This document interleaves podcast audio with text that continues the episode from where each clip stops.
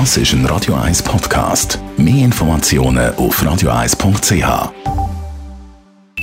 Die Morgenkolumne auf Radio 1 präsentiert von Jackpots.ch. Das Online-Casino der Schweiz. Jackpots.ch. So geht Glück. Guten Morgen, Roger. Guten Morgen, ihr beiden.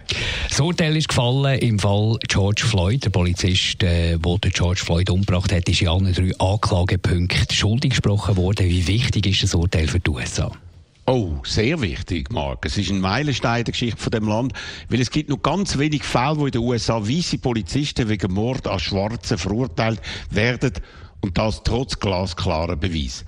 Das Mal ist es anders gewesen. Eine 17-jährige Passantin, Darnella Fraser, hat ihr Handy vorgenommen und alles gefilmt, die ganzen 9 Minuten und 29 Sekunden, wo der Derek Chauvin sein Knie in den Hals von George Floyd gedruckt hat und obwohl der immer wieder gestöhnt hat, I can't breathe, ich kann nicht schnaufen.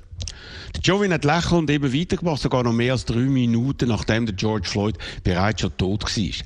Die Bilder, die wir immer wieder gesehen haben, sind einem je länger, desto mehr als absolut unerträglich eingefahren. Sie haben die Welt schockiert und in den USA eine beispiellose Massenbewegung mehr als 20 Millionen Demonstranten gegen Polizeigewalt ausgelöst.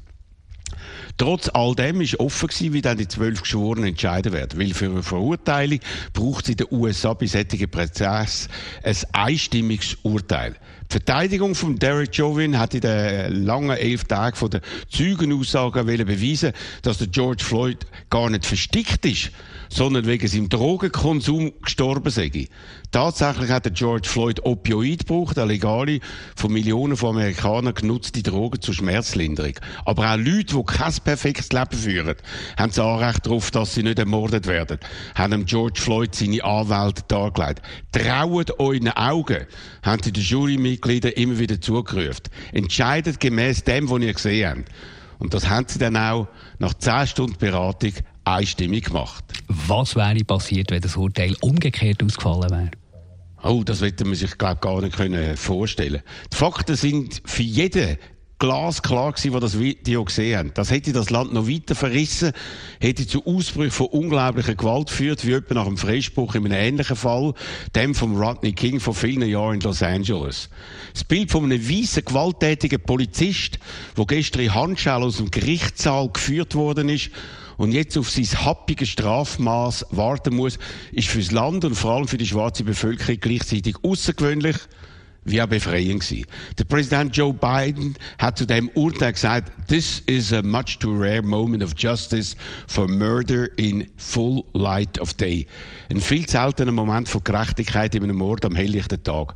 Und er hat damit unterstrichen, dass das Problem von rassistischer Polizeigewalt in den USA noch lange nicht gelöst ist, sondern jetzt ernsthaft angegangen werden muss. Und dafür hat das Land jetzt glücklicherweise wieder einen Präsident, der sich dem Thema mit ganzer Ernsthaftigkeit und viel Menschlichkeit annehmen wird. Die Morgenkolumne von Roger Schawinski zum Nachlesen auf radio1.ch. Die Morgenkolumne auf Radio 1.